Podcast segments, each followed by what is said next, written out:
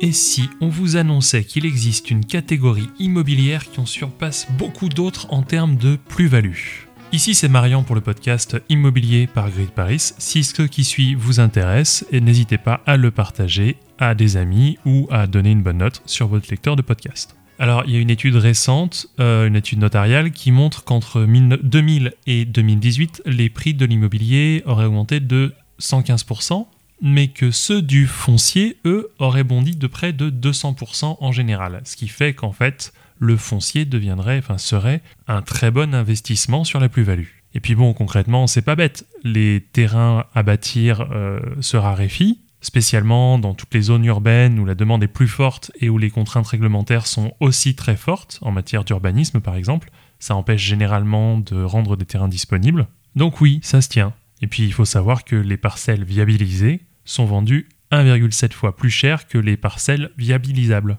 Mais on va revenir sur cette définition dans un instant. Alors, dans quelle situation est-ce que c'est une bonne idée? Bah, C'est une bonne idée en cas d'inflation, pour sécuriser son argent, bien sûr, parce que la plus-value, de toute façon, permettra de lutter contre l'inflation. C'est généralement moins cher que d'acheter de l'immobilier construit, évidemment. Ça en fait donc une option intéressante sur un projet de vie pour acheter progressivement, en commençant par le terrain, la maison de sa future retraite ou de dans 10 ou 15 ans. Et puis de toute manière, le foncier non bâti coûte moins cher à son propriétaire avec des taxes foncières plus basses. Au niveau des définitions, donc j'ai utilisé euh, le mot viabiliser, on va revenir. Un terrain constructible, c'est un terrain qui est physiquement apte à supporter une construction. Physiquement, il n'y a pas de problème dans le sous-sol. On dit qu'il est viabilisé, c'est-à-dire qu'il est raccordé ou raccordable à une ou des voiries suffisantes pour supporter le trafic automobile induit par la construction envisagée. Et aussi, il est raccordé au réseau essentiel, l'eau potable, l'électricité, le téléphone, éventuellement l'assainissement et le gaz.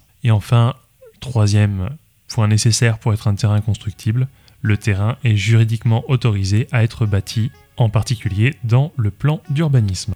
Donc si vous m'avez bien suivi, un terrain constructible est forcément viabilisé, mais un terrain non constructible, eh ben, il peut être viabilisé, hein, il peut être accordé à tout ce qu'il faut, ou pas. Bon alors, quelles sont nos options pour rentabiliser un terrain à bâtir? On l'a dit plus haut, on va sans doute miser sur la plus-value, mais dans ce cas-là, il faut miser sur le long terme dans tous les cas pour éviter les taxes. Et entre-temps, eh peut-être qu'on peut, s'intéresser à une rentabilité immédiate. Pour ça, il existe deux options principales, qui sont la location en tant que jardin ouvrier quand on est près des villes, ou le fait d'aménager votre terrain avec des containers pour faire par exemple un garde-meuble. Bon, dans tous les cas, il y a des points juridiques à régler, mais c'est une option. Enfin, en termes de plus-value, le plus rentable, c'est encore d'acheter un terrain non constructible et de faire le pari du changement de statut de votre terrain.